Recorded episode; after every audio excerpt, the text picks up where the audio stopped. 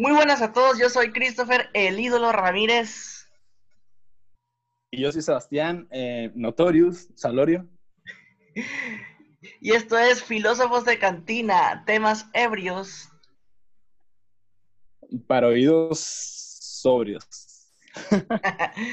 ¿Qué onda, Sebas? ¿Cómo estás? ¿Qué onda? Todo bien, todo bien, güey. Este, pues, pues de vacaciones ya y aguantando calorcito, ya está haciendo calorcito aquí en, aquí en La Paz. Entonces, pues ahí, eh, haciéndome menso. No hay nada más que hacer. ¿Tú qué rollo? Pues sí, ahora como te digo, son... Ahora hacemos lo que hacíamos en, durante clases, pero sin culpa. Tirar flojera. Sí, ya no tengo preocupación, pues. Oye, con la novedad Es que de antes, que... antes tiraba... Ajá. Dime, dime, dime. Quiero decir que antes tiraba flojera con preocupación, y ahorita la tiro, pues, sin pedos. pues. sin preocupaciones. Oye, con la novedad de que nos vestimos de gala ahora. ¿Cómo ves? Me puse, me, me puse mis mejores este, trapos yo, güey, ando ahorita aquí así con corbata y moño, viejo. Sí, güey, yo también tra- me traje el smoking azul, ¿eh? El azul. El azul, ese, te bonito los ojos, güey, con este. Gracias, loco. Pasa que tenemos una invitada súper especial, una persona que queremos demasiado los alumnos, ¿eh? ¿Quién crees que sea? Te mando, te mando un beso donde quiera que esté. Pues, ¿quién será? ¿Quién será la sexóloga Rocío Linares? ¿Cómo ves? Hola, Bravo. ¿qué tal? Buenas tardes. ¿Cómo está? ¿Cómo está? No, hombre, yo estoy en mi casa bien a gusto. En el aire, a gusto, me imagino, ¿no? Bien, bien, bien. No como Aquí uno que se echa abanico ahí de, de mano. No, hombre, o sea, ahorita que estaban diciendo que sus mejores galas y todo, yo dije, no, hombre, tienen, están puestos los calzones que no tienen agujeros. Para el calor, digo. Eh, realmente, realmente, así ando yo, porque ahí con este pinche calor también, me- pero me puse mis mejores garras, pues las, las, las de pa'l calor, pero las mejores. Perfecto. Pues, pues qué un gustazo de una vez le ¿Qué onda, pues, decimos. ¿De, de qué, ¿De qué hay que lavar hoy? ¿De qué hay que hablar hoy? Au, adelante, adelante. Acerca de la importancia del sexo. ¿Por qué es importante el sexo? A ver, ¿ustedes qué piensan? Nos agarró en Eh, curva, loco. Sí, me agarró en curva la importancia. Yo pienso que es importante, tanto en la relación como en, pues como personalmente, ¿no? Con desestrés, eh, andas más feliz, la neta. Y en la relación, pues creo que, que es parte de, de la relación y generas un vínculo y pues es parte de la intimidad. Entonces, creo yo que sí es importante. No, a lo, mejor no es lo más esencial, pero sí es importante. Eh, de mi parte, siento yo que más que es como esa confianza extrema, ¿sabes? La entrega total de, de tu ser, de tu cuerpo, de tu desnudez espiritual y física, en el que dices, puedes emplearme y manejarme como quieras y, y todavía aparte de eso, lo vamos, lo vamos a gozar y, y pues te sacas todo aquel estrés, todo, todos los problemas que te cargas, todo sale ahí, ¿no? Sale y te liberas, ¿no? Sientes libre. A Christopher no le creo porque es virgen, es virgen todavía. tampoco No, no, no, no. o quién sabe, ¿no? Tampoco, Es, es virgen tampoco del me voy a ventilar. iba, iba a decir que era, era virgen, era virgen del chiquito, pero como es de Santa Rosalía, lo dudo, sinceramente lo dudo. Y No, vamos a hablar para virginidades. Me voy a agarrar mis comentarios. Y, hombre, tenemos que hacer un programa específicamente sobre eso. Eh, sí me gustaría. Yo, yo Estaría bueno, porque uno sigue pensando que, que la vaginal es la única.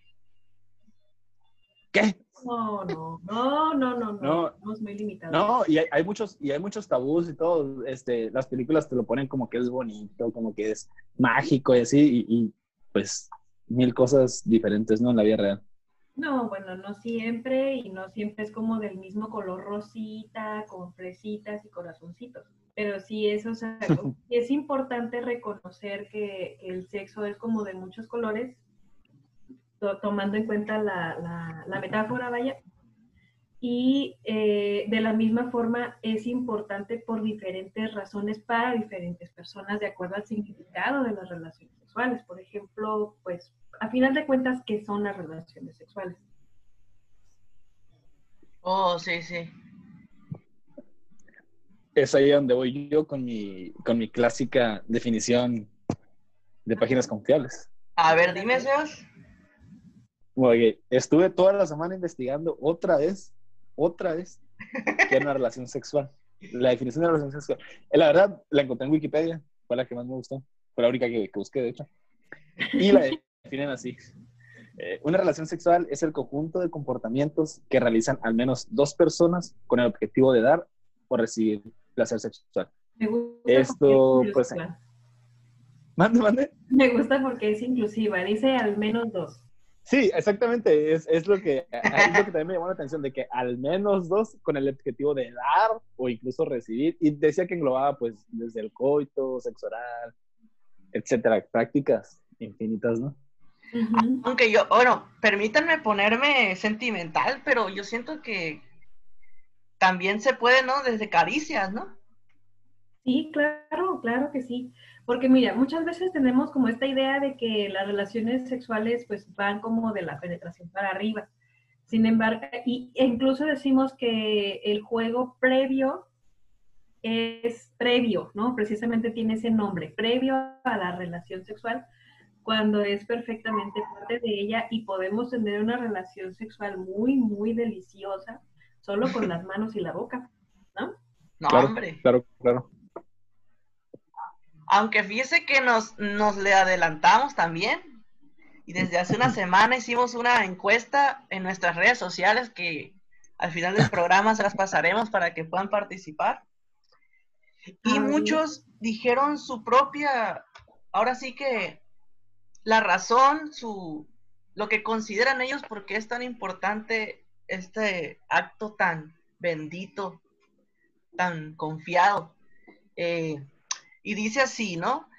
Nos dijeron, eh, liberas tensión y hormonas que mejoran tu estado mental y de salud. Es una forma de relacionarse, es una forma de divertirse y recibir placer. Es una necesidad básica, diría Maslow. Oh, claro, claro que sí. Eh, otro nos dice, porque es una forma íntima de conocerse el uno al otro, de mostrarse vulnerables y apreciarse. Otro, por el cardio. Muy importante el cardio. Claro, eh, ejercicio ahorita y no más en cuarentena, ¿cómo no? Sí, hombre, hay que quemar calorías de esta manera, ya que no podemos salir a caminar. Dice, otro, creo que porque aparte de ser algo placentero, te ayuda un putero a relajar tu cuerpo y mente. No, sí, bueno, si lo haces bien, claro que sí. Eh, esta persona sí, nos porque dice... si no hasta de malas acabas, ¿no? Oh, Oh, bueno, sí. sí. hay gente que acaba de malas, acaba triste, acaba decepcionada, o sea, idealmente deberíamos de acabar contentos después de una relación sexual, pero pues qué pedo cuando te la fuerzan, cuando te Sí. manipulan para tenerla, qué pedo cuando no, pues es que si no lo hacemos, pues me estás orillando a ponerte el cuerno y puras de esas, ¿no? Y entonces, pues ahí también viene como esta otra Y creo que ahí, que no hablamos muy seguido, pero que es el poder, el ejercicio del poder. El ejercicio del poder. Es como el que que- manda. creo que ahí entra... Mm, pues te digo que creo que ahí en, en eso de- del disfrutar, por decirlo así, creo que en- entraría un poco más la intimidad, ¿no? Porque, digamos, cuando estás con tu pareja, una pareja con la que estás relacionada sentimentalmente, creo, creo que te importa el bienestar de la otra persona, ¿no? Por lo menos en mi caso, te importa el bienestar de la otra Sí, sí. persona. Y, y ahí, pues, tú te esfuerzas también. En cambio, cuando pues no hay una relación, les padre, ¿no? lo que pase con la otra persona. Entonces, creo que es importante el tipo de relación que se tenga al momento de hacer el acto sexual. Sí, cómo no. Y, y sobre todo, eh, como dice la aquí la psicóloga, eh, el poder que le, que le das, la confianza de como le expliqué al principio, ¿no? Eh, de maniobrar, de manejar la situación, porque a pesar de que es un acto de dos, sí, sabemos que siempre hay uno que dice que sea así primero, o hacemos esto primero, o, o ya no aguanto de una vez. Claro, y podemos decir, bueno, alguien tiene el liderazgo en una relación sexual y no necesariamente la tiene que tener en todas las ocasiones que tenemos relaciones sexuales. Y que pues sí, un día podemos decir, bueno, ¿tú cómo quieres? Ah, pues entonces mira, nos ponemos así, nos ponemos así, ¿qué te parece si nos vestimos así y asado? O este, tenemos esta práctica sexual y en otra ocasión la otra persona puede decirlo, ¿no? Y desde luego respetar si alguna de las dos personas no está de acuerdo con lo que, lo que se está proponiendo. sí, creo que es parte de, de, eso de la dominancia, por decirlo así. Creo que es parte de la, de la misma comunicación que tú vas a tener con la pareja y, y de lo, ¿cómo decirlo? Pues no hacerlo monótono, ¿no? Creo que es parte es también parte de tu, pues, intentar cosas nuevas, hacer cosas nuevas. ¿Por qué? Porque una vas a saber y por otra cosa, pues, vas a disfrutar de una forma diferente, pues, el cuchiplancheo, ¿no? Claro. Cuchiplancheo, no sé por qué. El delicioso.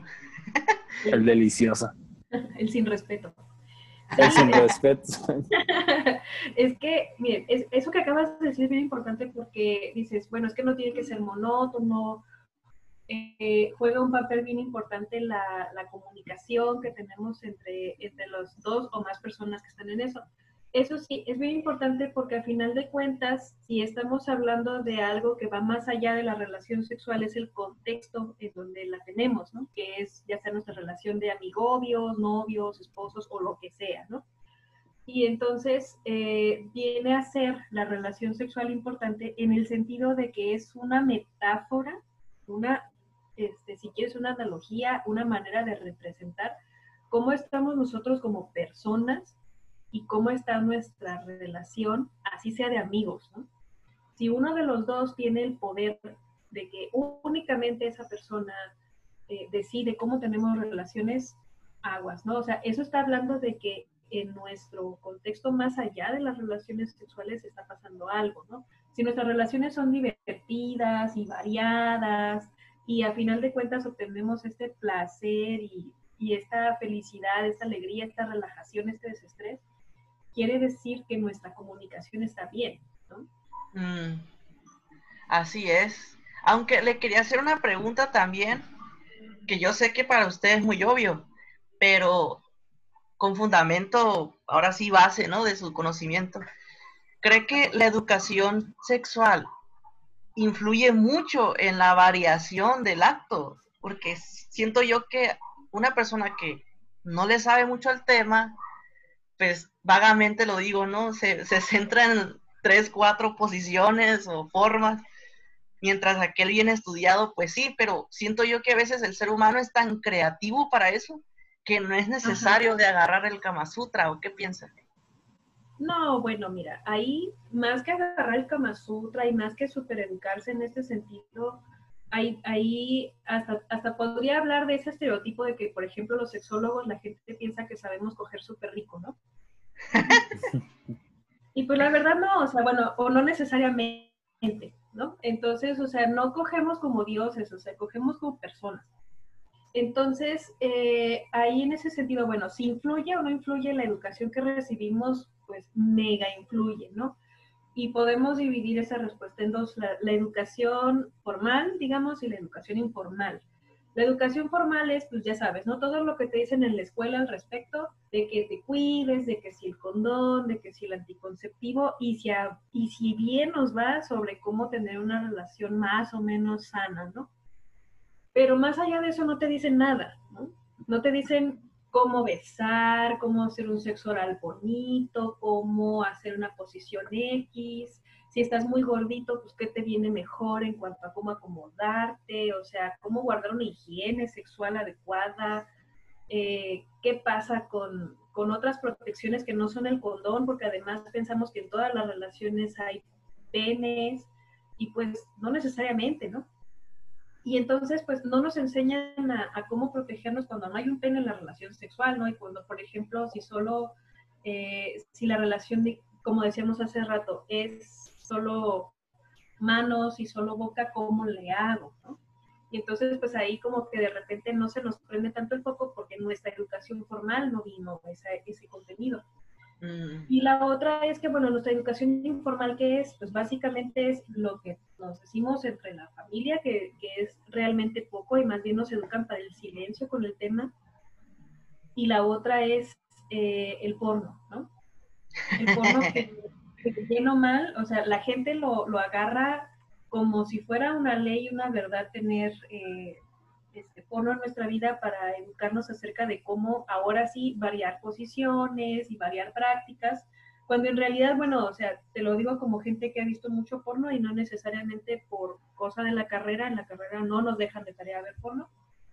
Este, de repente es como, miras las mismas cosas, pues, o sea, llega un momento en el que es muy claro el guion te doy un beso, si acaso en la boca, empieza la felación, luego si acaso hay sexo oral a la, parte femenina en caso de la, de, la, pornografía heterosexual, porque hay pornografía de todo. Luego penetración, vagina, penetración anal y alguien se viene, este, se, viene el, el, varón en general, es en alguna parte del cuerpo de la mujer, casi nunca adentro, porque pues hay que prevenir el embarazo entre comillas, mm. porque rara vez se usa condón en ese tipo de, situaciones, ¿no? Y entonces, pues, la educación es muy, ¿cómo decirlo? Muy incongruente, digamos, porque por un lado decimos, no, que la protección y que acá, y que lo importante son los sentimientos, y, de repente no nos ponemos así y hasta, hasta ah, descalificamos, ¿no? Que la gente se refiere a los sentimientos, porque en el porno lo que importa es más bien cuántas veces la metes, de qué tamaño es tal miembro, tal cosa, y pues este, cómo tenemos nuestras relaciones sexuales al final, pues confundidos, profundamente. Y entonces eh, intentamos muchas veces reproducir, digamos, lo que vemos en el porno, y pues al final de cuentas a una de las dos partes no le gusta o no le gusta tanto como podría, precisamente porque no nos ajustamos a eso, porque eso que aparece ahí la mayor parte de las veces es cierto. Digamos que nos genera una, una visión equivocada, ¿no? De lo que es realmente, pues, una relación sexual. Eh, yo me acuerdo cuando me di cuenta que mi pito no medía 30 centímetros y que no duraba dos horas, fue como, fue como que, ay, cabrón, qué pedo, si es lo que estoy viendo en, el celular. Y entonces, ¿cómo, no? Y entonces ya te pones a ver datos de verdad y dices, un pene promedio en erección, parado, mide 12 centímetros, 13, si le va bien un poquito más, y la relación promedio dura de 7 a 15 minutos, dependiendo qué fuente agarres, ¿no? O sea, no duran horas, no duran días, o sea, es como, o sea, imagínate, y si te pones a pensarlo un poquito más, eh, poniéndole que, la, que fuera solamente penetrativa, pues ya después de 20 minutos, pues esto ya es, ya no es placentero, ya es tortuoso, porque ya me rocé, porque ya, ya no quiero, porque ya me enfadé, porque ya me aburrí, porque, pues, oye, hay que variarle precisamente, ¿no? Estábamos diciendo, hablando de, la, de las variaciones que habría que tener. Y entonces del fondo vamos a hablar de eso. Y luego, incluso, este, normalmente en el porno se...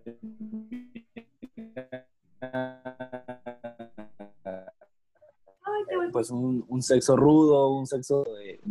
Y hay mucha gente, ¿cómo decirlo? Como, digamos, algo más amoroso, digamos. Y, y, tenemos esa idea de que, ah, que te va a pegar una cachetada y te va a dejar el cabello. Y quizá sí haya muchas personas, hay muchas personas que les gusta, pero no quiere decir que esto sea el mantra del sexo, como de que, ok, a todo mundo le gusta que le peguen, a todo mundo le gusta que lo cacheteen. Exacto, exacto, y está como que el problema, ¿no? Que hay gente como que, como dice ella, la psicóloga, que, que se educa de ahí y piensa que lo puede reflejar acá, cuando hasta ahí mismo, o sea, tú te das cuenta hasta en la duración, ¿no? No sé si han cachado de que ves al tipo sudando y, y a la siguiente toma está nuevecito. oye. otra, cosa que me ha tocado ver es de que eh, empieza el video y, y la gente está vestida, ¿no? O semi vestida. Y en cosa de 30 segundos ya están en la penetración. O sea, y no hubo, y no hubo proceso de edición ni nada, ¿no? O sea, pues me perdonas, pero una penetración después de 30 segundos de estimulación es como para que el otro te agarre a mordidas, a golpes, a lo que sea, ¿no? no, y luego la trama tan estúpida que les ponen, como un mecánico que, que va... Ay, Güey, no. lo- los títulos, los títulos son lo mejor de que, de que eh, vecina se queda atorada en la lavadora mientras está lavando la ropa. También lo vi, güey. Acá, güey. Ah, Sí, o sea, sí, te lo pone como, ah, pues agarré la oportunidad y estaba Ajá, ajá. aquí y no tenía dinero y pagué de esa manera y entonces pues empieza eso a generar una serie de cosas en las cabezas de las personas como que como que el sexo es una oportunidad de aprovecharse de alguien incluso, ¿no? Y entonces sí. a esto se llama cultura de la violación precisamente, ¿no? Y entonces ya las relaciones sexuales, específicamente las heterosexuales, son como venidas de, de, de, de aprovecharse. Por eso hablaba yo de la, de la situación del ejercicio del poder, porque muchas veces, más allá de, de fomentar la autoestima por porque, ah, sí, este, estuvo bien rico y todo esto de la autoimagen y, y soy un ser sexual y soy un ser deseable, además tengo poder sobre otra persona. Entonces, cuidado con eso. Uy, sí. Aunque me, a- ahorita que toca ese punto, eh, mucha gente, y me he dado cuenta ahorita que en estos tiempos ya hay voz y voto en las redes sociales, más que hace 10 años, ¿no? Eh, Ah, sí, claro. ¿Cree usted que el- el- la industria pornográfica denigra a una parte del género, tanto mujer o hombre? O Mira, trans todo- o no? El porno tra- tradicional, entre comillas, el porno comercial, el porno más comercial, lo que encuentras en RedTube, en Xvideos, o sea, derivados de esas páginas que son lo primero que te sale en la búsqueda de Google. Sí. este, denigran terriblemente eh, las relaciones heterosexuales y también las homosexuales y también las bisexuales, porque, o sea, te empiezan a meter un chorro de ideas muy ah, preconcebidas, prejuiciosas y equivocadas muchas veces, ¿no? Porque este, te ponen en el porno gay muchas situaciones que no son necesariamente apegadas de la realidad, lo mismo con el porno lésbico, este, las relaciones anales, por ejemplo, este, sin ningún tipo de protección. Eh, no te cuentan en la edición de que, por ejemplo, alguien ya no quería estar siendo penetrado o penetrada y que continuó la toma. Que nada más, es nada más como que la, la voltearon un poquito la, el ángulo, digamos, para que no se viera que la persona estaba sufriendo. Oh, de hecho, Rocío salió hace como, yo creo que va para el año, que esta, la, la actriz pornográfica Mia Khalifa declaró, ya retirada ahorita, ya, ya tiene, ya está casada y todo, eh, que había videos en los que practicaba la relación anal y ella, y, y le cortan esa parte de la grabación y ella como que se los filtraron o ella los subió a su página donde ella dice, no, me duele, no quiero. Y el director le dice, sí, mira, verás, deja, lubrícanla tantito y le ponían que su crema, su lubricante, ¿no?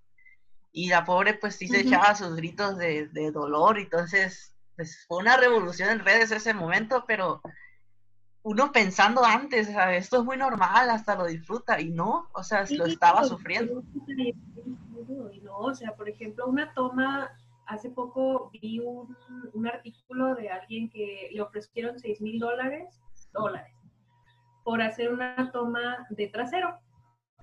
Y dijo. "Ah, pues sí, ¿no? O sea, van a filmar mi trasero, pues está bien chido, nomás lo van a filmar. Y pues, no, o sea, no le especificaron, y ahí es donde, donde entran los errores de comunicación, precisamente, que lo que iban a filmar era una doble penetración anal. ¡Ah! Y entonces, pues, o sea, ya picado así en la barra, pues, no le quedó de otra porque pues ya estaba ahí, ¿no? Y pues, o sea, no, no es como que, en- porque luego dicen, no, pues si hubiera ido y todo, ¿no? Pero pues, o sea, agarra el rollo.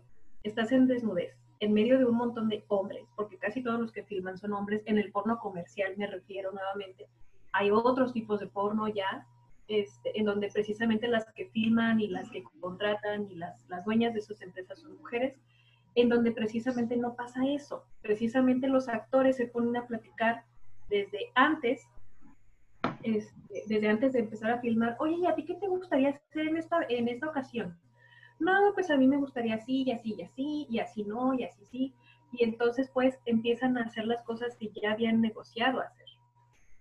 Pero tal cual, así de, no, pues quiero que me la metas así, y quiero que uses tal cosa, y no sé qué, y este juguete, y todo, ¿no? Ah, qué bonito y es gente normalita. Muchas veces es gente normalita, no es gente trabajada, no es gente musculosa, no es gente alta, no es gente con el pito así súper grandísimo. O sea, es de verdad gente normal, con, con todo. Y entonces, pues, o sea, y sí, o sea, en el contacto. Editado, bonito y todo, pero pues de otro modo, ¿no? Y, este, y no es así como que digas que es fácil de encontrar porque hay que pagar el servicio y lo que quieras. Pues obviamente yo no voy a poner a pagar un servicio así, al menos yo no ahorita, pero este, pero sí, pero de que, hay otras cosas, hay otras cosas, pues, y, y, lo malo es que no tenemos acceso a eso y eh, nos forma una idea, lo primero que encontramos, bastante tergiversada y bastante equivocada acerca de para qué tenemos relaciones sexuales, ¿no? ¿Para qué las tenemos? Pues te vas al porno, las tenemos para masturbarnos en el cuerpo de la otra persona. En realidad no es una relación sexual eso. Oh, no lo había visto así, si es verdad. Que nada más es como la metes, vas, vas, vas, vas, vas, eyaculas en donde puedas, en la boca o en donde se deje, y ya. O sea, pero jamás hubo un contacto eh, ya no digamos amoroso, ¿no? Porque, o sea, porque una de las, una de las razones por las que tenemos relaciones es precisamente para demostrarnos nuestro amor, nuestro afecto, pero ya no digamos en una situación de respeto. Sí, o sea, ya no digamos en una situación de amistad y de camaradería, de vamos a convivir, de vamos a, a relajarnos un rato, suponiendo que no tenemos otro vínculo más que ese. O sea, creo que ni siquiera es eso. Creo que solo transformarme en el cuerpo de la otra persona. Y a eso no. Ok. Sebastián, ¿quieres intervenir? Eh, disculpen. Este, pues creo que ahí es donde regresamos otra vez, ¿no? A lo de, no voy a decir depende de la persona, bueno, es que sí depende de la persona y depende de la relación con la íntima que tengas con esa persona, pues porque puede que muchos, cuando no haya una relación, en una comunicación más íntima, no, vuelvo a que no, puede que a muchos no, les importe pues la otra persona y entonces ya regresaríamos a lo que este, mencionó Rocío, que fue pues simplemente eso no es una relación sexual, o sea, tú vas, te la jalas y donde quieras te vienes, sin importarte la otra persona. Entonces creo que lo bonito es que las dos personas estén como que intentando que los dos, o por el beneficio de los dos y la felicidad de los dos, sin, necesaria, sin necesariamente ser novios, solo así, pues, pero pues los dos de que, ah, ok, llegar al acuerdo, vamos a hacer esto, vamos a hacer esto, vamos a hacer esto, y pues la vamos a pasar bien. No sé si me di a entender o lo sí, sí. Sí, claro, mira, es que también hay otro detalle. Cuando tenemos una relación amistosa con otra persona que es como con ese tinte sexual, de repente pensamos que como no es mi pareja como establecida o mi novio, mi novia, pues no hay ningún compromiso, ¿no? Y entonces como no hay ningún compromiso, no hay que negociar nada y no hay que poner límites y no hay que eh, establecer acuerdos, ¿no? Y entonces pues, eso está jalado de los pelos porque al final de cuentas voy a compartir mi cuerpo en una situación que con compromiso o no me pone en riesgos de diferentes cosas. Y entonces pues tendríamos que eh, negociar hasta dónde vamos a llegar, ¿no? Sí, oh, claro, que quieras o no, quieras o no, siempre está el riesgo y, es intimidad, pues a fin de cuentas, quieras o no una persona, es intimidad y, es algo importante. Y hay otra cosa que, que a mí se me, se me erizan los pelos cada que oigo que no, pues es que nada más somos este, coge amigos, ¿no? Y yo digo, oye, o sea, por ahí como del tercer orgasmo la persona te empieza a importar, aunque sea poquito, pues. O sea, te tendría que importar en el sentido de que no estamos disociados en esta intimidad de nuestras emociones, porque no olvidemos también que en el orgasmo emitimos un montón de cosas, incluyendo este, ay, se me fue el nombre de la, de la serotonina, sí, serotonina y oxitocina, y este, eso inevitablemente te lleva al apego. Oh, al, enculamiento, al, al, enculamiento. Al enculamiento si quieres, o sea, pero al final de cuentas la persona te empieza a importar. Tendríamos que estar plano muy disociados de nuestra cabecita y de nuestro corazoncito o de nuestras emociones más bien, para, para decir, no, pues es que nada más este, cogemos y ya. sí, es verdad. De, de, de hecho, este, me voy a regresar un poquito con este comentario. Yo también hice la encuesta de que si era importante el sexo. Y, y, muchos, la mayoría me dijo que era muy importante, el 85%, ¿no? 129 personas. Y el 15%, que fueron 23, me dijeron que no. Pero muchos me hicieron sus comentarios. Y hubo mucha gente que me dijo que, que, que sí era importante el sexo, pero que no con cualquier persona. Que no con cualquier persona, porque era, muchos me dijeron que era intimidad con pareja, otros me dijeron que había una conexión o te generaba una conexión mucho más profunda con las personas, por eso no podías hacerlo con cualquier persona. Hubo raza que me dijo de que pases estrés y otros me dijeron que está bien rico, así tal cual. Sí, claro. Este... Y, sentir placer es una necesidad básica también. Uh, sí, claro. De hecho, unos, eh, hubo uno que me, me, gustó mucho el comentario porque me dijo, es una necesidad, de hecho fue una muchacha, me dijo, es una necesidad fisiológica y me dijo, de, hecho está en la pirámide de, de Maslow, que pues son las, eh, es, es, para el desarrollo humano, si más no recuerdo, ¿no? Son las necesidades fisiológicas. Eh, alguien sí fue a clase. Ah.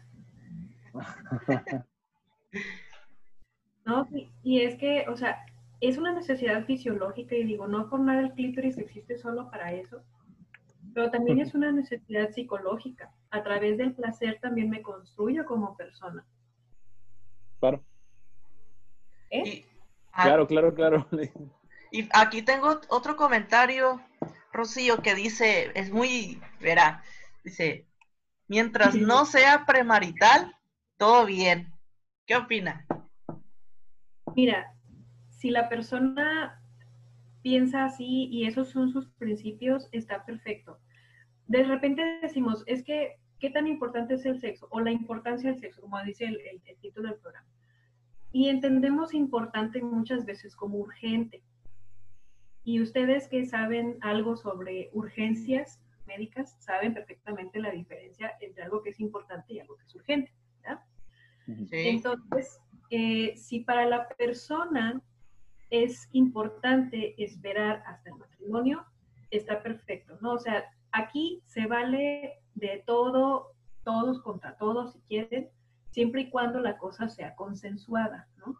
Y entonces, eh, si la persona dice, no, pues hasta el matrimonio, pues va, ¿no? Y quien se quiera aventar a esperar junto con esa persona, pues chido, pues, pues, es un, camino de los tantos que hay, ¿no? Pues yo soy, de, yo soy de la idea que tienes que probar el producto antes de comprarlo.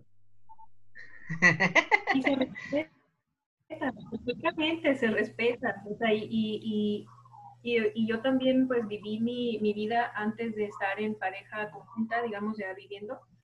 Eh, que sí, o sea, había que vivir, o sea, para mí era como parte de la vida y había que hacerlo, ¿no? Este, con diferentes personas o en diferentes momentos y no, no hacerlo por hacerlo, como bien dijeron, o sea, con gente que de verdad era importante.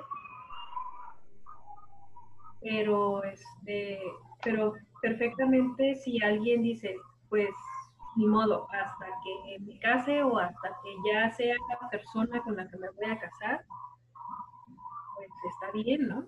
Siempre y cuando esto no sea como producto de un convencimiento exterior, si es porque la persona dice, no, pues mis principios dicen esto y esto y esto, y no es como presión familiar, digamos, de, ah, no, es que antes del matrimonio nada, porque te vas a ir al infierno y todo eso. Bueno, ok, también se respetan las, las creencias de las personas, pero que sí, pero que sea más bien una convicción muy propia acerca de, o sea, no es porque me vaya yo a ir al infierno, sino porque yo quiero esperar.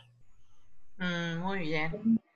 Sí, yo, yo creo que, que esa, eso de, no, pues ese matrimonio va no es como por una convicción propia, sino es como que eh, influencias tanto familiares, este, religiosas, de sociedad. Y también nosotros, o sea, que, que, que, venimos a vivir la vida loca, también somos influenciados de, por alguna otra cosa, pues. Entonces, o sea, nadie viene creyendo lo que cree y haciendo lo que hace por su propia eh, autonomía solamente, ¿no? sí, claro, todos tenemos, creo que todos tenemos, digamos así, un modelo, ¿no? Todos vemos un modelo y lo intentamos seguir, ya sea películas, ya sea X cosa, ¿no? Claro, o sea, y es muy propio de nuestra época actual que, que ya, ya, no, ya no es tan común, digamos, esperar hasta el matrimonio. Muchas personas pues hemos pasado por ese formato de, de, de tener un amigo con derechos o una amiga con derechos o de tener diferentes parejas y con todas haber tenido relaciones sexuales, que de hecho la relación sexual haya definido nuestro estatus de, pareja. Y está bien, pues, siempre y cuando vaya con nosotros, o sea, que, que eso sea como con lo que nos sintamos a gusto. Eso sí, y fíjese que, como decían pues todos, ¿no? Eh, se respeta ese camino, pero si lo haces de la forma más, ahora sí que común, que es disfrutar tu sexualidad en, tu juventud, desde tu juventud, eh, también la persona con la que eliges, ¿no? La primera vez, es cierto eso de que se queda siempre en tu memoria, ¿es verdad? yo creo que es relativo, ¿no? Porque sí me ha tocado, pues obviamente por, la, por a lo que me dedico, me ha tocado preguntar muchas veces cómo fue la primera relación sexual. Y hay personas que lo recuerdan con cariño, hay personas que lo recuerdan con rechazo porque no eligieron bien a la persona, porque lo tuvieron bajo el influjo del alcohol, y no tomaron, digamos, la decisión más adecuada y hay gente que de plano no se acuerda por lo mismo, ¿no? Y entonces, pues, o porque hace tanto tiempo que la verdad es como que, pues, X, ¿no? Sí, creo que creo yo, yo, comparto esa idea de que creo que es relativo. Creo que mmm, lo es como que, pues, o sea, te acuerdas porque fue la primera vez, ¿no? Claro, pero no, no es como que lo guardes con, ay, de que, ay, cariño, recuerdo esa fecha como si hubiera sido, pues no sé. Eh, creo, creo que va más con, digamos, vamos a poner romántico, ¿no?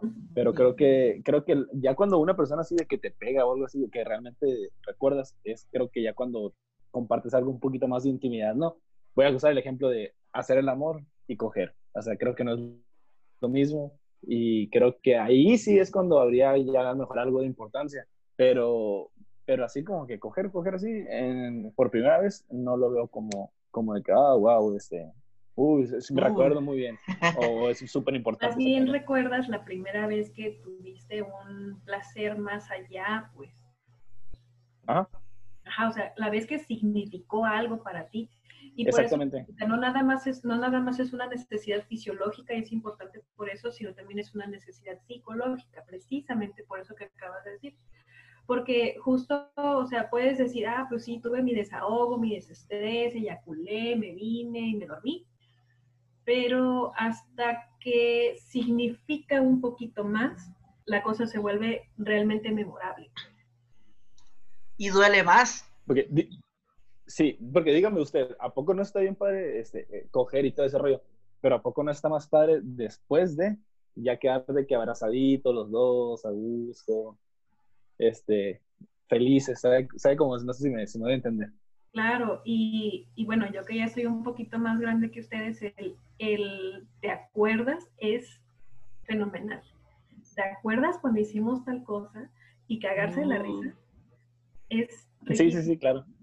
Y te acuerdas cuando fuimos allá, y te acuerdas cuando fuimos acá, y cagarte de la risa, y a lo mejor que no, que no deseamos necesariamente repetir, pero que acordarnos es cagadísimo. Ah, qué bonito. Sí, ya, creo que ese ya es un momento más, más íntimo, pues no es como que, ah, que ya cogí, ya, cada quien para su casa acá. No, creo que ya se comparte un poquito más de, de, cosas, pues. Es como dicen eso, ¿no? De que no, el chiste no es dormir con ella, sino despertar con ella, ¿no? Eso, eso es lo bonito, eso es lo que vale. Chingada madre, qué románticos andamos ahora. Padre, hombre, yo pensaba que iban a hablar de cogedera y acabaron bien románticos. ya sé. no, pero ni, ni, le, ni, le, pregunté, ni le pregunté a usted que si para usted era importante el sexo. Oh, Así es. Me dedico a hablar sobre eso todos los días. Imagínate si no será importante. Pero sí, por ejemplo, como, como práctica personal. Como práctica personal, sí, bueno, claro, claro que sí.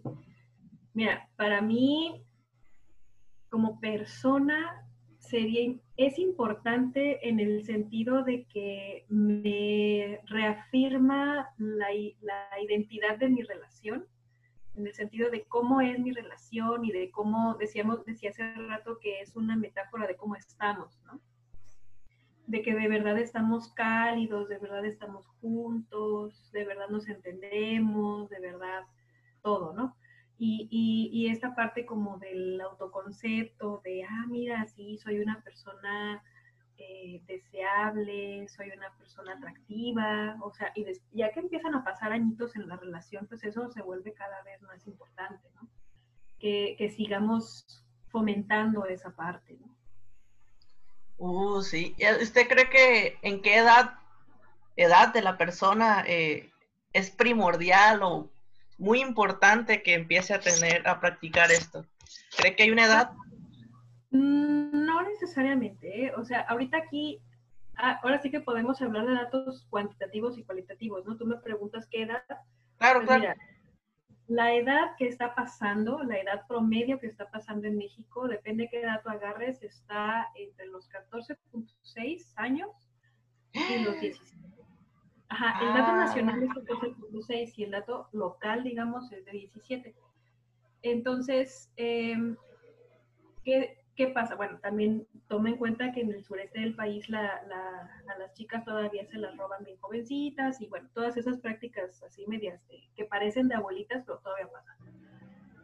Entonces, bueno, ese es el dato cuanti, ¿no? El dato cual yo diría, yo diría que no hay una edad exacta donde ya urja, ¿no? Precisamente porque decíamos hace rato, eh, hay que entender que hay cosas que son importantes y hay cosas que son urgentes es importante, sí, es rico, sí, pero no es una necesidad propiamente que yo me vaya a morir si no tengo relaciones sexuales, porque al final de cuentas no es la única manera de ejercer mi sexualidad, ni siquiera la parte coital, pues, porque también existe la masturbación, existe toda esta parte del autoerotismo, de cómo me consiento, de cómo, de cómo me vivo en mi corporalidad, y, que eso es, es bien importante. Yo creo que más importante que una edad es más bien cuanto antes, porque bueno, la adolescencia es un periodo donde nos, nos odiamos mucho muchas veces porque nuestro cuerpo no es reconocible, ¿no? No, no, no me entiendo y, quisiera llegar a un estándar de cómo debería de ser mi cuerpo y no puedo llegar y mi, mi crecimiento no, no me está dejando, ¿no? Entonces, eh, en ese sentido, más bien es llegar cuanto antes, cuando se pueda, a, una mejor relación con mi cuerpo, con mis pensamientos, con mi mente, con mis sentimientos, con lo que me ha pasado hasta ahora, porque bueno, también hay gente que, muchísima gente que vive abuso sexual. Y entonces, pues, eh, como, o sea, como muchas veces ellos y ellas no no lo perciben como que tuve una relación sexual, porque eso no es una relación sexual en sí, es un abuso. ¿no? ok. Y entonces, pues, ¿cómo yo me puedo este, congraciar conmigo, con mi cuerpo, con mis sentimientos y todo? Pues muchas veces eso empieza a pasar después de los 20, 22, 23, 30 o 40, ¿no? Dependiendo de nuestro contexto, dependiendo de dónde estemos, depende de qué tanto lo vemos como una opción.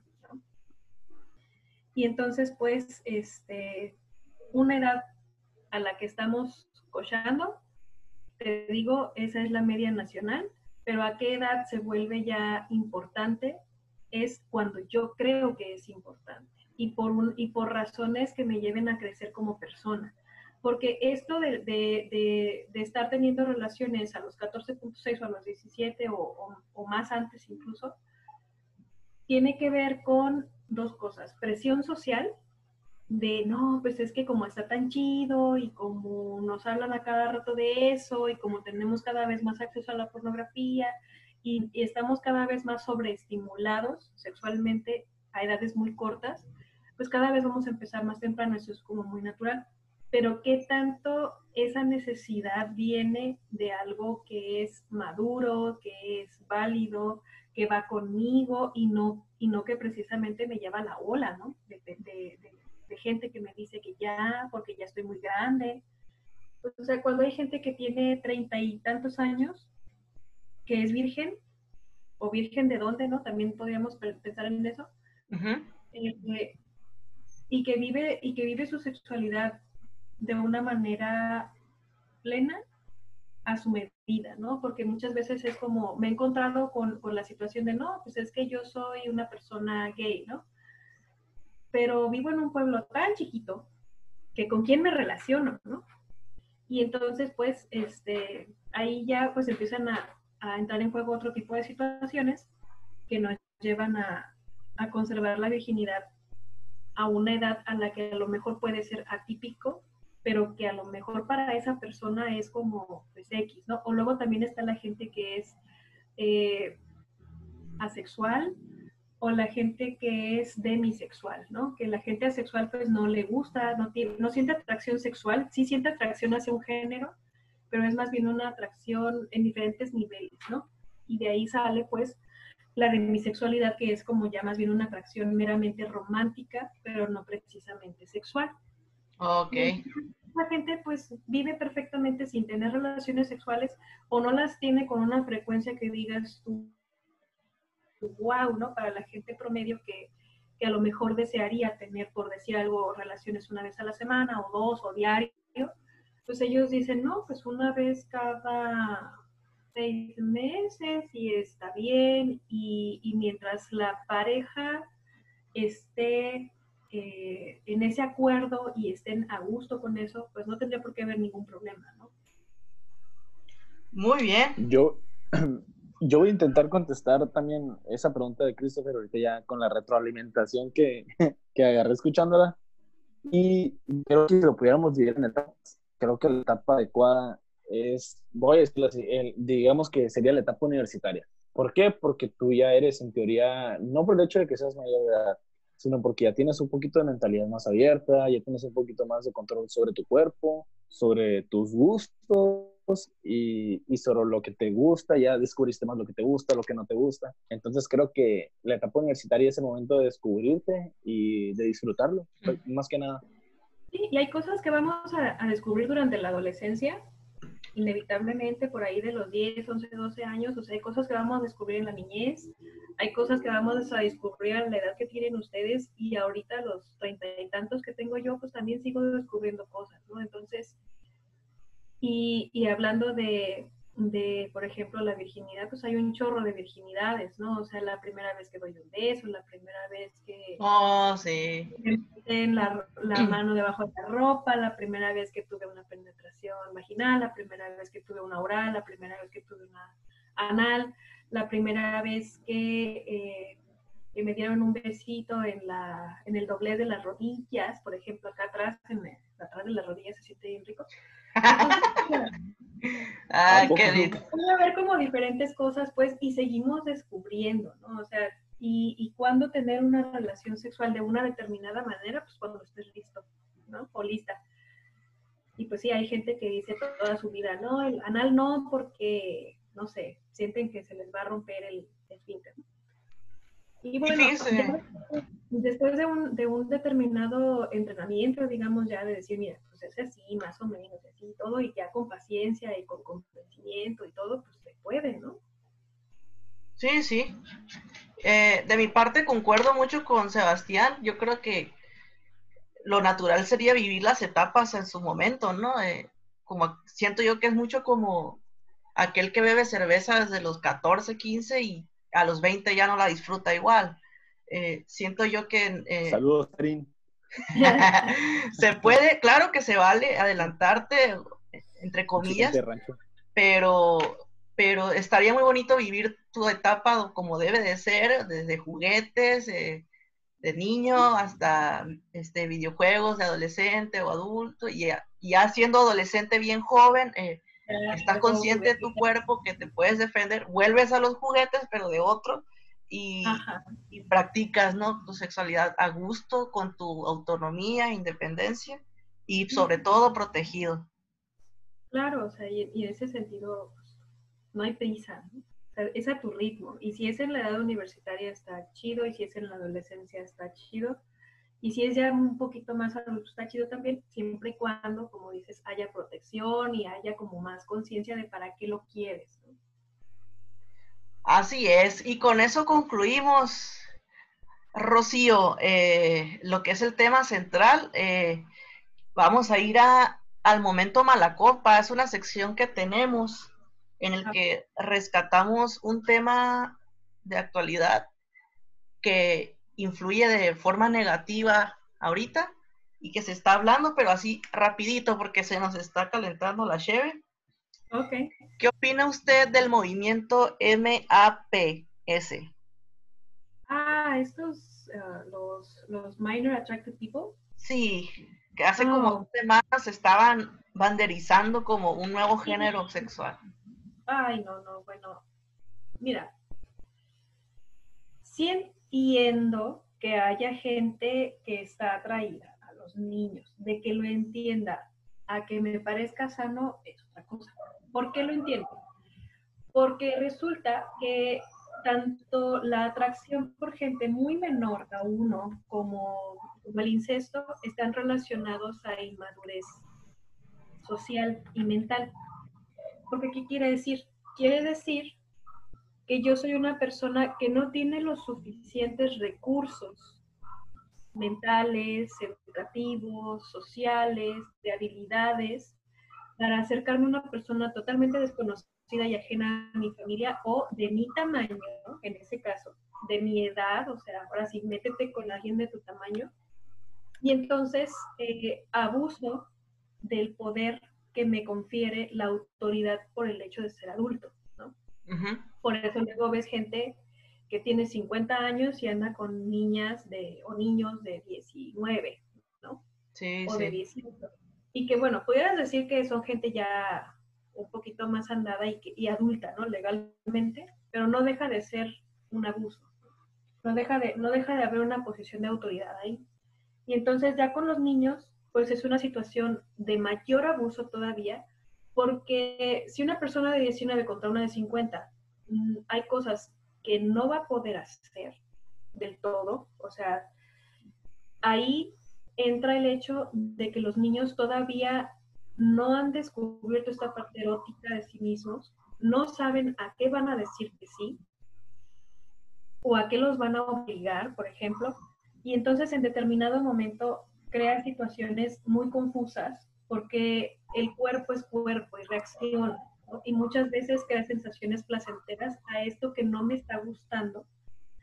Y entonces, ¿por qué tengo placer ante una cosa que no me gusta? Y puede ser muy confuso y muy, no solo difícil, hasta imposible de explicar, porque pues recordemos que los niños son muy concretos, ¿no? Y, y, y, algo que puede ser confuso emocionalmente puede ser muy detrimental para la salud mental.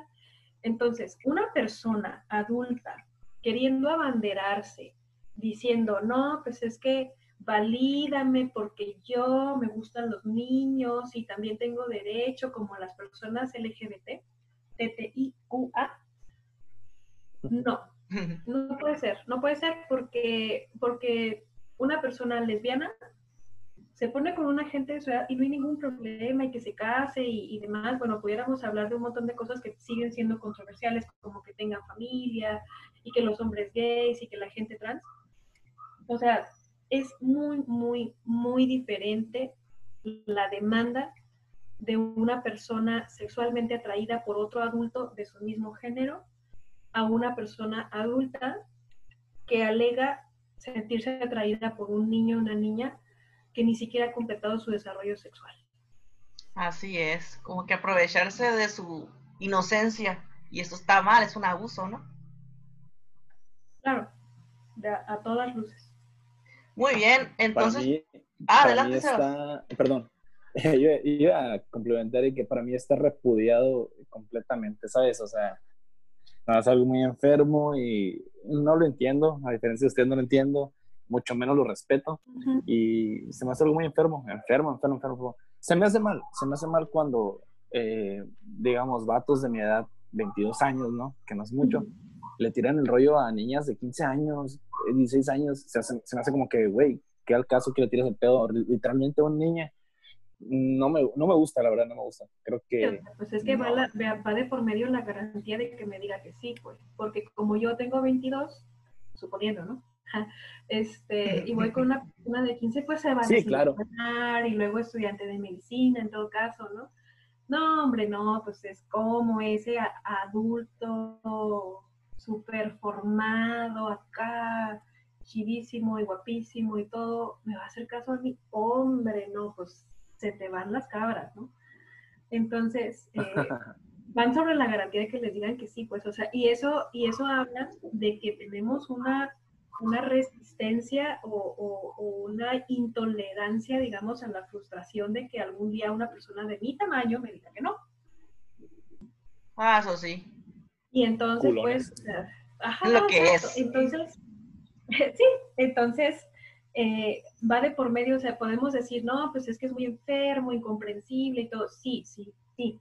Pero precisamente por ser una persona enferma y sin capacidades y todo, lo que necesita precisamente es ayuda. ¿no? Y, o sea, y muchas veces nos vamos sobre, sobre el niño la niña que sufrió el abuso, pero no nos vamos sobre el agresor a ver qué pasó para que se pusiera en esa situación.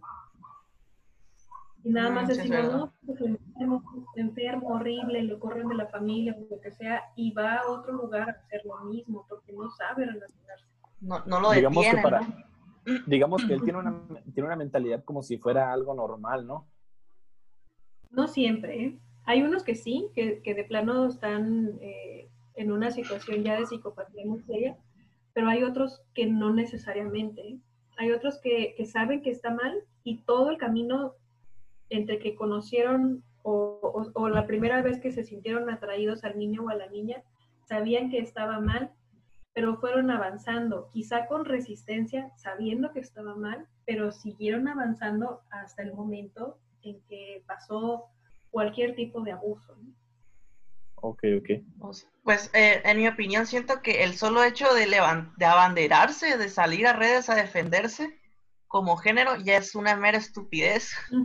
La verdad se me hace sinvergüenza, pero lo demás, es como exponiéndose, pues para nada, porque sabe que está mal hasta él. Entonces, eh, qué bueno que no pasó a, a su objetivo, que no lo lograron y que siga así, ¿no? Porque no, no tiene pues perdón, eso no, no está bien.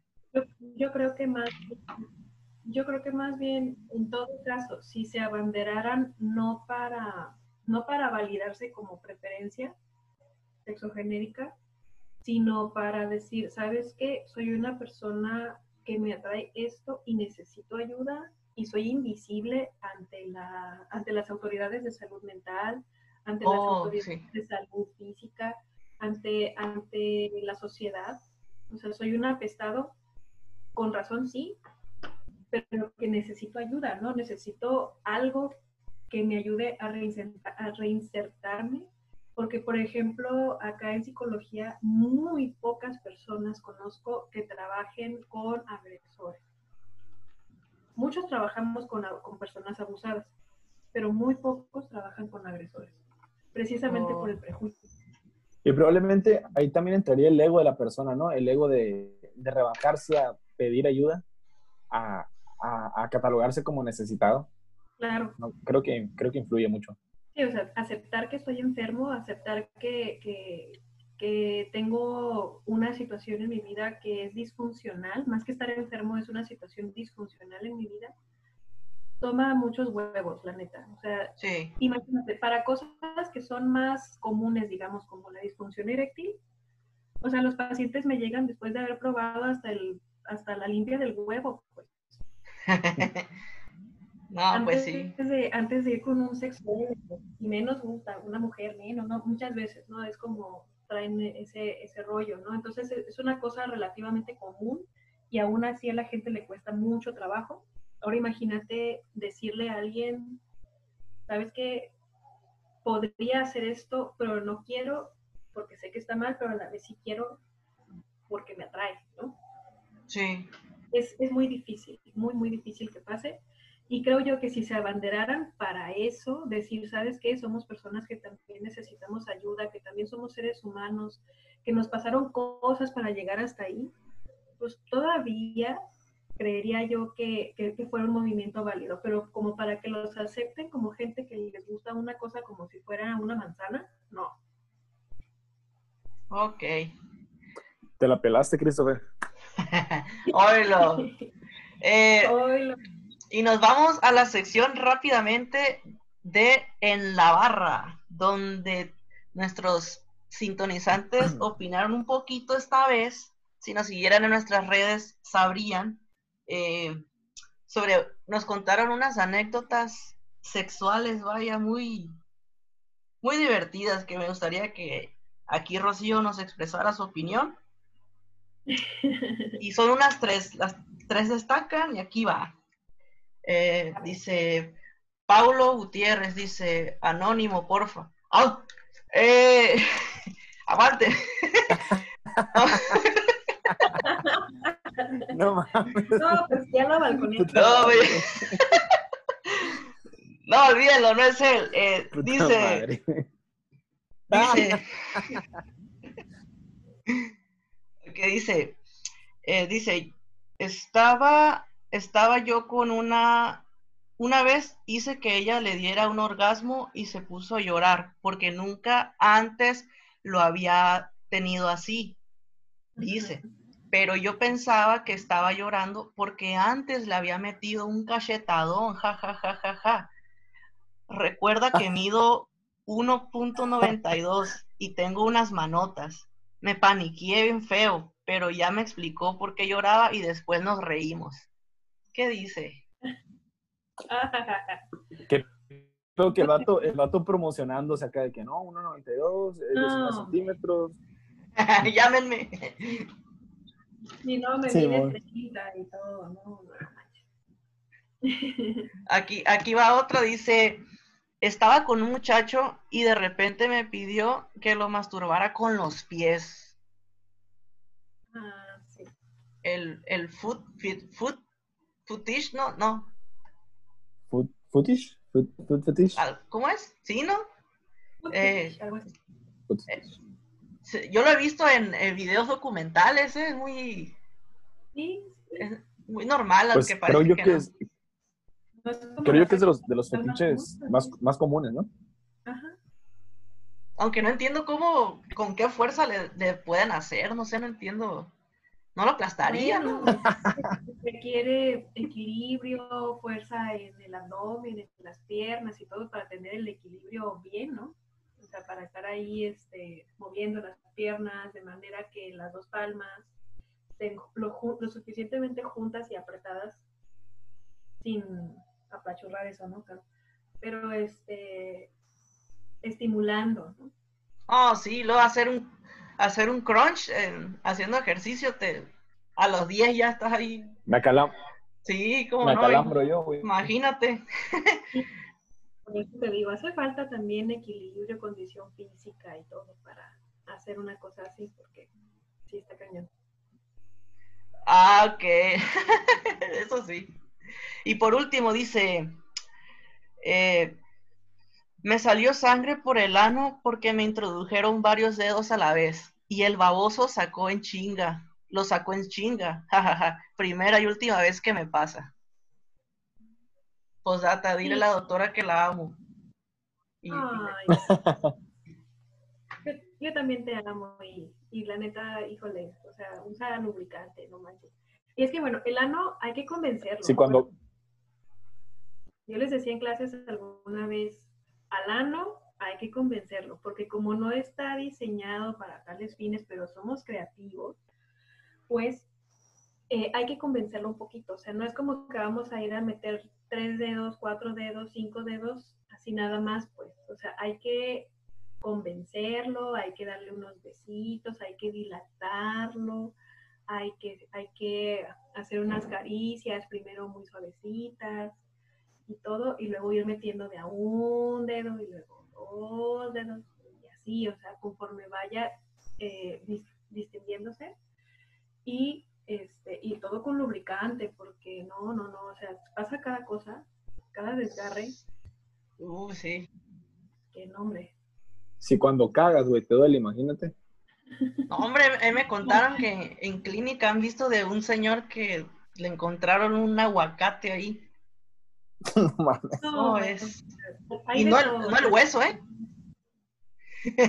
todo todo Sí, no, sí te creo, porque alguna vez vi en una película, y, no era una película porno, ¿eh? Se los advierto. que le metieron un carrito a alguien. Oh. En un condón. Afortunadamente tuvieron ese cuidado. Y luego para sacarse. Fueron al doctor y todo, ¿no? Sí. Pues transportan drogas por ahí. Sí, sí, sí, o sea, se transportan drogas, o sea, puedes hallar ahí botellas, o sea, latas, cosas muy extrañas. Los, los presos se meten eh, plumas y, así para usarlos como navaja después. los hacen, de hecho, hacer sentadillas, güey, o, hacer como valsalva para, para ver si no traen nada. ¿Ah, ¿En serio? a veces. Sí, Las medidas que hay que usar, ¿no? Sí, güey. Y muy bien, pasamos a nuestra última sección que a ustedes les gusta mucho, que se llama los shots rápidos. Aquí le explico, Rocío, usted va a tener 15 segundos, nosotros se los contamos, en el que nos va a recomendar una serie, película, música, lo que usted guste. Eh, ahora sí que de gusto personal y en 15 segundos nos debe decir por qué, por qué está buena, por qué hay que verla. Eh, le cuento yo le decimos dónde empieza y cuando acabe el, tiempo le decimos ya y en ese momento ya no dice nada. Va a empezar Sebastián para que aprenda cómo es. ¿Todo bien, Sebastián? ah, cabrón. Eh, sí, claro. ok, ahí te va. En tres. Como siempre. Eh, tres. Cuando quieras, cuando quieras. dos. Uno. Ya. Actualmente. Ok, yo les quiero, les quiero recomendar que estén al pendiente de las redes sociales de 21 Pilots, porque al parecer están sacando nuevo material y, pues les gusta tripearse y sacar como historias, entonces están sacando ya algunas pistas, se las recomiendo. Están muy padres las historias que se avientan, porque siempre están relacionadas con las canciones. Listo. Muy bien, Sebas. Ahora a usted, Rocío, le contamos en 3, 2, 1, ya. Actualmente estoy viendo una serie que se llama Juana Inés. Se trata de la poeta, escritora eh, Sor Juana Inés de la Cruz. Es una miniserie de siete capítulos. La estoy viendo por streaming en Genula, me parece. Y está muy buena. Es uno de los personajes LGBT de la historia de México y aparece nuestro billete de 200 pesos. Así que Muy bien. Si les, interesa, si les interesa algo de la historia del movimiento LGBT en México, es una serie muy buena.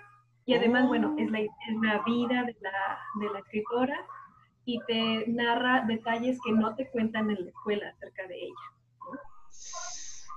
Muy interesante. Se pasó 10 segundos, ¿no? Pero no había escuchado eso. fueron, como, dos minutos, pero... No, no, no, no. No, pero está bien, porque no conocía eso yo, ¿eh? Lo voy a checar. Es muy cortita, son siete capítulos de 50 minutos y así, en friega te cuenta quién era ella y cómo fue que llegó a donde llegó en su reconocimiento como escritora.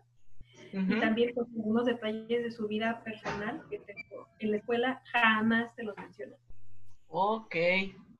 Muy bien. A ver, cuéntame, Sebas. Em, en 3, 2, 1.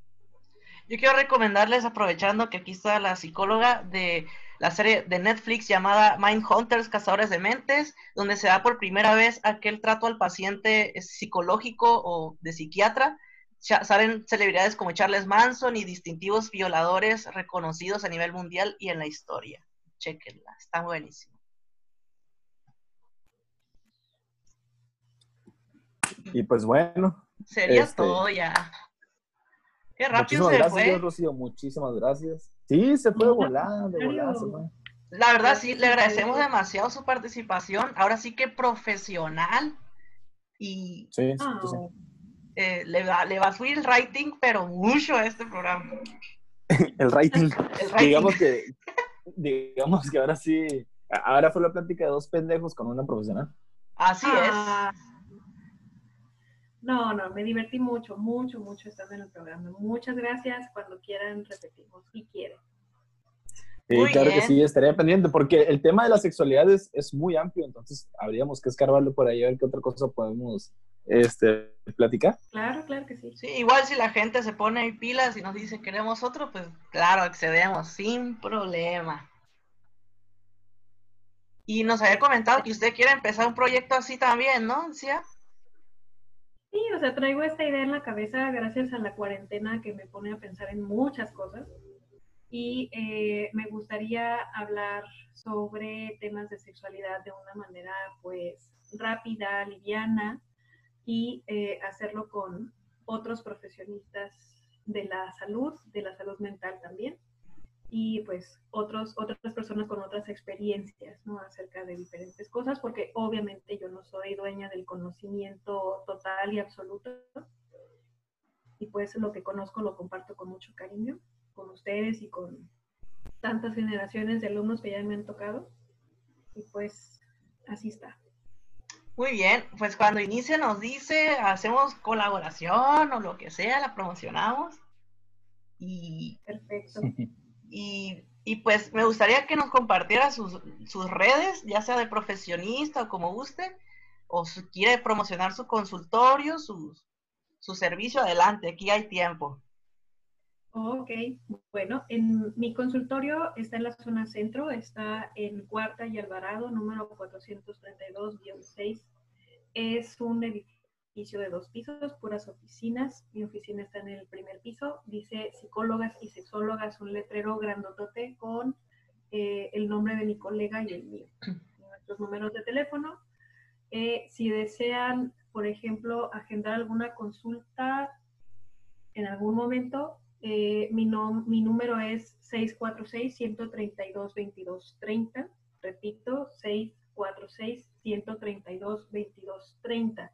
El único filtro que tengo con ustedes, que bueno, son parte de la comunidad un- universitaria, es que si todavía no son mis alumnos y alguna vez lo van a hacer, seguramente, eh, o quisieran, o, este, o antes de llevar las materias de desarrollo humano y sexualidad humana, porfa, este, yo les puedo pasar otro, otro contacto, pero si ya llevaron las materias que iban a llevar conmigo y ya no va a haber como este doble vínculo, conflicto de intereses que los psicólogos cuidamos mucho, pues pueden agendar cita conmigo sin ningún problema. Y de hecho tengo descuento para estudiante especialmente aquel estudiante que es foráneo, que paga renta, que tiene pues esas, ese tipo de vicisitudes económicas, generalmente doy mi consulta con descuento. Muy bien, todo en la región de Ensenada, Baja California, porque nos ven desde España y Alemania, ¿sí o no, Sebastián? Según, según. Según la estadística, quién sabe. Y en Facebook me encuentran como psicóloga Rocío Linares y ahí pues comparto generalmente cosas de, de otras páginas que me interesan pero que me ayudan a promocionar cuestiones de salud mental y de vez en cuando hay un chistorín sexual que se me va.